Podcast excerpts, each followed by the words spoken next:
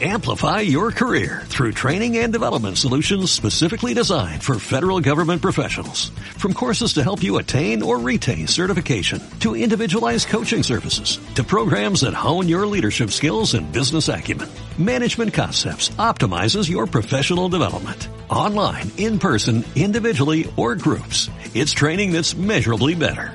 Learn more at managementconcepts.com. That's managementconcepts.com. Las mujeres protagonizan menos del 30% de las noticias que se publican hoy en día. Son minorías y en todas las informaciones, menos en las relacionadas con el crimen o con la violencia. En economía, por ejemplo, suponen un 20% y las expertas consultadas apenas suman un 9%. Soy Juan Pablo Carabias, me acompaña Fran Izuzquiza. Bienvenidos a Spain Media Lab. Adelante.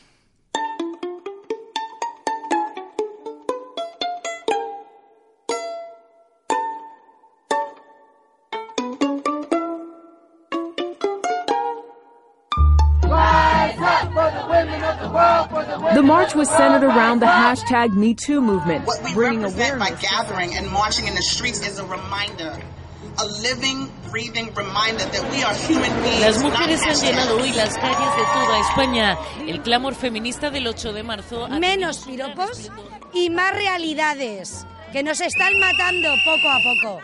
Estamos pidiendo igualdad y que nos traten como personas y no como a sirvientas. Si hablamos bajito, no se nos escucha, con lo cual alzar la voz a veces está bien. Realmente está a favor de la igualdad, hacerlo de manera completa, no solo esperar que las mujeres sean las que pidan por ellas mismas.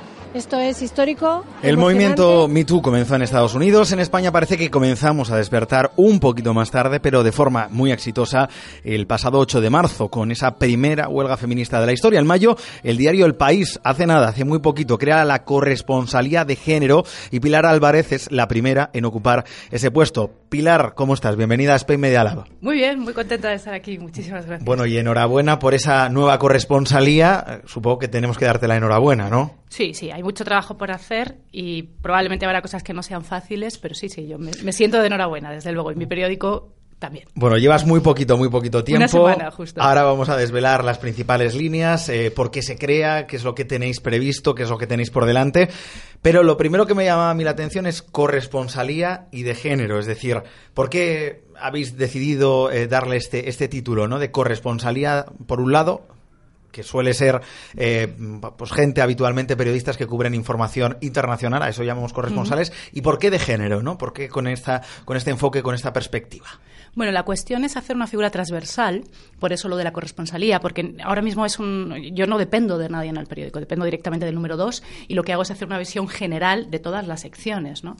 Yo eh, explicaba en el día que lanzamos la corresponsalía, que fue justo, como decías, hace muy poquito, hace una semana, el sábado pasado, explicaba que el, el coger el concepto de corresponsalía y ju- y juntarlo con géneros, porque por un lado estás intentando hacer lo que hace un corresponsal, ¿no? que es explicar un nuevo país, explicar una nueva realidad, en este caso, a, todos los niveles, contando todas las claves. ¿no? Tú vas a México, por ejemplo, eres el corresponsal de México y lo que haces es contar qué está pasando, quién tiene el poder, qué cambios está viendo y cuáles son las, las tendencias y las novedades. Si lo unes con género, como tú preguntabas, pues en realidad lo, lo que estás intentando explicar es qué está pasando qué está pasando a nivel de, de- género, qué está pasando con las mujeres, qué está pasando también con los hombres. Y bueno, de alguna forma es una cosa bastante ambiciosa, pero de alguna forma ese es, digamos, el, el espíritu de, de la idea. Explicar qué está pasando. Decías, Pilar, tú llevas creo que 10 años más o menos en, en el diario El País, Sí. trabajando en temas de educación fundamentalmente, Sí. pero llevas también un año trabajando sobre temas de igualdad, ¿no? Entiendo que, que esa ha sido tu, tu principal, eh, tu principal preparación. Por eso eh, eres la nueva corresponsal de- del diario El País.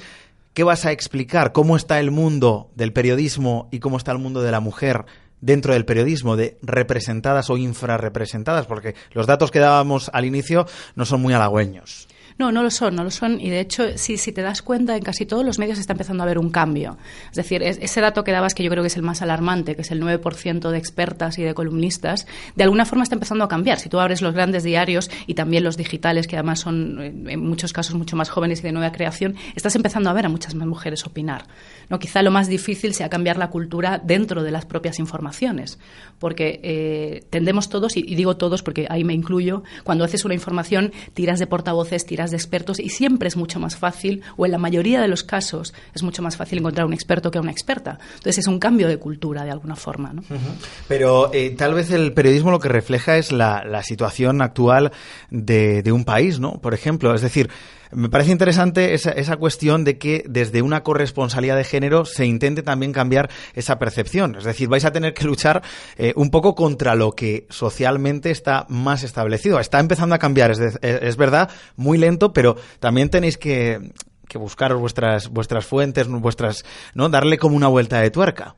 Claro, de hecho, una, una, de las cuestiones que se está, se está fomentando desde, muchos, eh, desde muchas asociaciones de periodistas y que también creo que es una de las cosas que podemos y queremos hacer en el país es hacer una guía de expertas, ¿no? para que tú puedas directamente tener un, un, listado de responsables de distintas áreas del, del, que puedas tirar. Porque ahora mismo, si tú, vas, si tú vas a las universidades, hay más tituladas que titulados.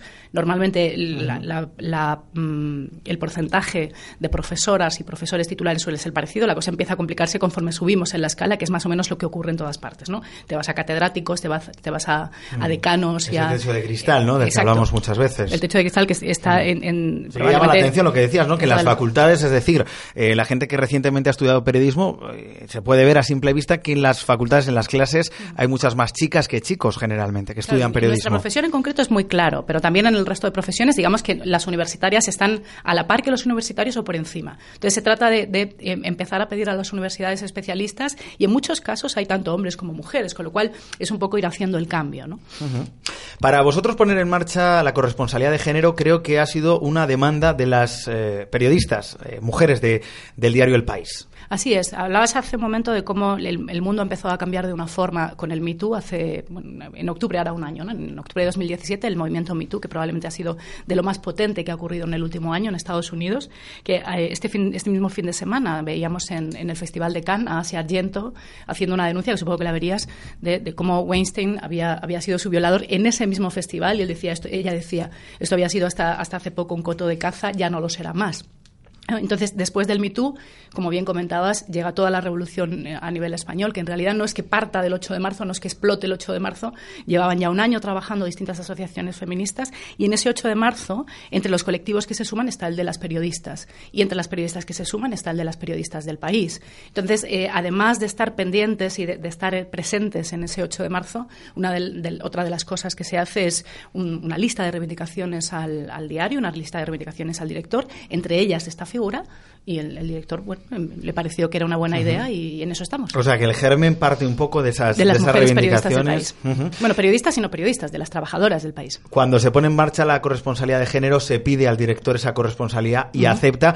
Eh, imagino que previamente vosotras habríais detectado, efectivamente, y en concreto entiendo que también tú, ¿no? Eh, que estás so sobre el terreno, eh, ¿por qué se pone en marcha esta corresponsalía? Es decir, ¿dónde detectáis vosotros eh, o vosotras que esa presencia de la mujer es mucho, mucho menor?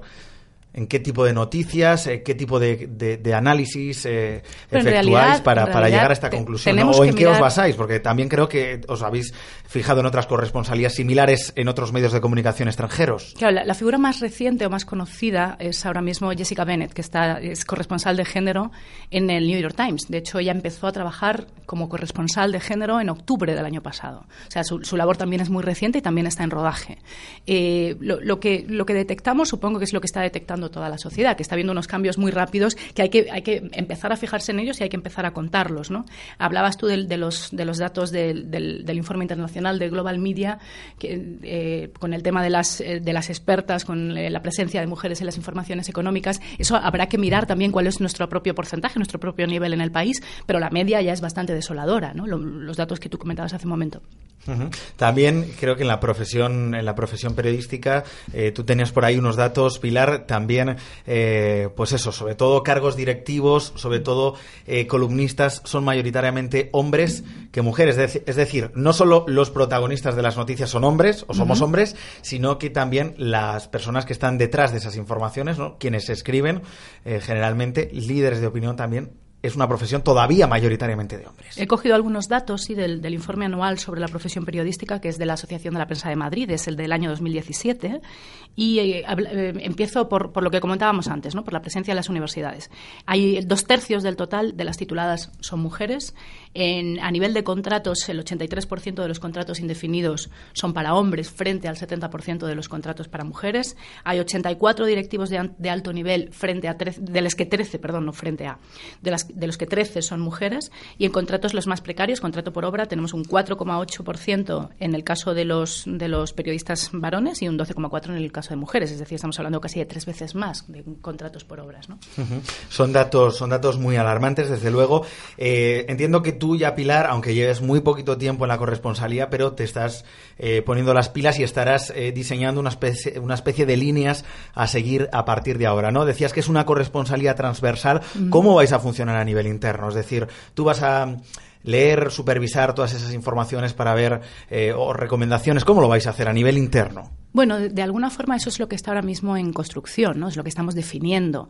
Pero lo importante es eso, que hay como dos niveles de trabajo. El nivel interno que hablábamos, la transversalidad, es decir, vamos a ver cómo hacemos para que la presencia de mujeres dentro de las informaciones y, a nivel de opinión sea mayor, que eso es lo que estamos un poco tratando de ver primero cómo lo medimos, eh, cómo lo fomentamos, y luego a nivel externo, pues eh, fomentar las coberturas, es decir, en el momento que consideremos que haya algo importante que contar, que podamos hacer un gran despliegue, otra de las ideas es hacer una red con nuestros propios periodistas de todos los que tenemos desplegados por el mundo para decir, oye, ocurra este tema, ¿no? Te, te pongo un ejemplo que no, no, es, no es real porque no, no, lo hemos hecho, pero para que te hagas una idea. Cuando la semana pasada surge el, el No Sin Mujeres, la, la, la, iniciativa que ha partido de académicos y economistas para, para no estar en eventos, no estar en, en debates ni en mesas uh -huh. redondas donde no haya presencia femenina, pues en, en, en España, no, si no recuerdo mal, surgió el martes o el miércoles y en cuestión de 3-4 días creció como la espuma. ¿sí? Pasamos de 50 a más de 500 señores que debe haber ya y 100, 100 ciento poco eh, mujeres que, que están que, que, respaldan la iniciativa. Pues eso a lo mejor se podría hacer un rastreo a ver cómo está en, en todo el mundo, ¿no? Movimiento No Sin Mujeres que, uh -huh. que, comentabas tú, es cierto que yo he leído hace unos días una noticia que decía que Joaquín Estefanía ¿Sí? eh, había decidido no ir a un congreso, ¿no? Eh, no sé si era una charla de pobreza eh, en Alcázar no de San Juan si en Ciudad Real. Noticia, no sé si hubo una noticia o él mismo lo comunicó en su Twitter. Sí, yo, creo yo que, lo, que lo dijo en Twitter, eso mm. es, pero luego bueno ha saltado a, a las redes sociales, a, algunos medios han hecho noticias sobre esto eh, que se ha negado ¿no? a ir a una, a una mesa que iba a compartir con Íñigo Rejón porque no había mujeres, porque se había sumado de hecho, a ese, él ese se movimiento. Suma, claro, se suma primero al manifiesto uh -huh. y luego lo que hace en coherencia con esa, con esa firma es decir, oye, no, no voy a estar donde no haya mujeres en, un, en una mesa redonda. En un debate. La verdad es que no, no, me sé el detalle de, de dónde era exactamente. Sé era en Alcázar de San Juan, sí, mm. pero bueno, decidió no ir. Mm. No sabemos de qué es la charla, pero decidió, decidió no ir. Yo no sé si está bien traído a colación o no, Pilar, eh, pero siempre que se habla de este, de este tema, de, de, de, de feminismo, de igualdad, que es lo que estamos eh, trayendo al final y tratando al final, se habla también de la política de cuotas. Uh -huh. Es decir, eh, ¿Qué ocurre en el caso de que las informaciones, eh, pues mayoritariamente, a lo mejor los portavoces, los expertos, eh, sean hombres? Es decir, eh, tenemos que buscar necesariamente esas voces femeninas en todos los casos, quizá durante un tiempo hasta que de verdad la sociedad empieza a ser igualitaria, más feminista. ¿Cómo lo ves tú? O sea, me hablas de dentro de las informaciones. De dentro de las informaciones. Es decir, ¿por qué necesariamente tenemos que buscar, eh, decías tú, vamos a hacer un listado de, de, de mujeres, de expertas, ¿no? Que dentro de las mujeres imagino que, bueno, no, no imagino, eh, aseguro, ¿no? Que, que las, las opiniones serán totalmente claro, diversas, claro. como ocurre en el caso de los claro. hombres, ¿no? O sea, el hecho de ser no, mujer no porque no sea mujer, igual, efectivamente. efectivamente. Eh, por eso te preguntaba, por la política un poco de cuotas, porque siempre que surge este debate feminista, eh, su, vuelve a salir el, el, tema de la política de cuotas. Es decir, ¿por qué necesariamente hay que buscar bueno, mujeres básicamente expertas? hay que hacer hay que hacer el esfuerzo porque ahora mismo no están. Entonces, yo, yo, creo que una información es muchísimo más completa si en esa información, igual que si tú vas a contar la realidad de un pueblo, ¿no? por, por, volver a la idea de la corresponsalía, si vas a contar la realidad de un pueblo, lo normal es que hables con gente de distintas edades, de distinto género, de distinta condición económica también, pues es mucho más interesante, es mucho más rico, es mucho uh -huh. más periodísticamente hace completo si tú tienes especialistas hombres y mujeres. Y es una pena que nos tengamos que obligar a hacerlo porque la sociedad sea tan machista, ¿no? Bueno, no, en realidad yo creo que es... que eso tendría que surgir espontáneamente. No, funciona, funciona mucho por... O sea, hemos funcionado con mucha inercia. Yo cuando, cuando volviendo al No Sin Mujeres, hablaba con uno de los promotores la semana pasada, que, que no es nada sospechoso de ser un señor machista, quiero decir, él ha hecho grandes informes sobre, sobre violencia, de, perdón, sobre la brecha salarial, sobre la economía feminista, eh, Ruiz Conde creo que se llama, o Conde Ruiz, perdón. Y él, él, me decía, eh, fíjate que yo me di cuenta de forma automática un día que cuando yo eh, organizaba debates, cuando organizaba yo mismo mesas redondas, mesas redondas tiraba de compañeros y no lo hacía, no lo hacía queriendo, no era un voy a voy es a inconsciente, claro, muchas veces. y yo creo que nos pasa a todos, ¿no? Que muchas veces si no haces el esfuerzo de forma consciente de decir, oye, voy a tener también una especialista en esta información, no no, no, lo haces, ¿no? Interesante esa lista de, de expertas que, que vais a crear y me ha llamado la, atención, la, curiosidad, ¿no? Porque tú dices que corresponsalidad de género, que, fue una de las propuestas que presentasteis al diario, al diario El País. ¿Las mujeres del diario El País también eh, os sentís discriminadas, digamos, en, otro ámbito, en, vuestro ámbito laboral, pero en otros aspectos? Es decir, en esa lista de reivindicaciones, ¿qué más dijisteis al director del país? Bueno, me temo que esa, lista, lista, de reivindicaciones todavía es interna. no, podría, no podría decírtela. Pero bueno, supongo que. ¿eh? Haces muy bien, haces muy bien, es muy periodístico eso. Eh, pero bueno, supongo que lo de sentirse más o menos discriminada tendrías que preguntárselo a cada una de ellas, ¿no? Pero la, realidad es, es, que la presencia de mujeres en cargos de poder, en puestos de poder, en, en, esta empresa y en cualquier otra, es, es inferior a la presencia que hay en, digamos, en, los niveles más básicos. ¿no? volvemos al, de las universitarias en, la carrera de periodismo frente a lo que ocurre después en las redacciones. No sé eh, si vosotros, Pilar, desde la corresponsalía, eh, también vais a intentar fomentar temas digamos, que hablen específicamente de mujeres. Es decir, no solo os vais a centrar en las informaciones eh, del día a día, habituales, ¿no? Con esa transversalidad, sino que también, no sé si vais a, intentar tirar del hilo, fomentar un poco esa, ese, ese, esa igualdad en la sociedad, esas, esas informaciones que a lo mejor, pues, mm, no salen a la luz tanto como deberían, ¿no? Bueno, si, si, te fijas, eso ya está ocurriendo. O sea, no, no solo en el país, que por supuesto, sino en, casi todos los medios tenemos un, un, foco puesto en, en, todo lo que está ocurriendo con las mujeres, mucho mayor del que teníamos probablemente antes del, del Me Too y, por supuesto, antes del 8 de marzo. O sea, que de alguna forma sí que se está haciendo y además, pues como, como decías y como comentábamos al principio, efectivamente es una de las ideas, ¿no? De hacer temas más potentes que tengan que ver con el mundo de la mujer y no solo cuando hablamos de víctimas, ¿no? Bueno, bueno, pues algo que se ha conseguido ya más allá de salir a las calles y de intentar eh, que la sociedad cada vez sea más igualitaria, nos queda mucho por hacer a las mujeres, pero sobre todo también a los hombres, ¿no? A todos un poco. Eh, Pilar Álvarez, gracias por, por habernos eh, pues, puesto, puesto al día con esta corresponsalía. ¿Qué es lo que quiere hacer el diario El País? Os habéis basado también en otros medios anglosajones. Yo creo que vais en este sentido a la vanguardia de, muchos medios. Esperemos que, se repita y que sigan vuestros pasos. Muchas gracias y bueno, seguiremos leyendo tus informaciones y viendo a ver si esa transversalidad en todas las informaciones del diario El País es cierta. Gracias, un abrazo y hasta siempre. Un abrazo, gracias a vosotros por invitarme.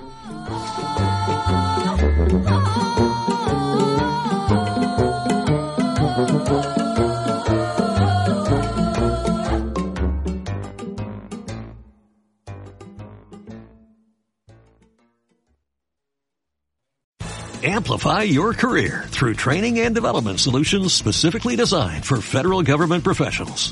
From courses to help you attain or retain certification, to individualized coaching services, to programs that hone your leadership skills and business acumen, Management Concepts optimizes your professional development. Online, in person, individually, or groups, it's training that's measurably better. Learn more at managementconcepts.com.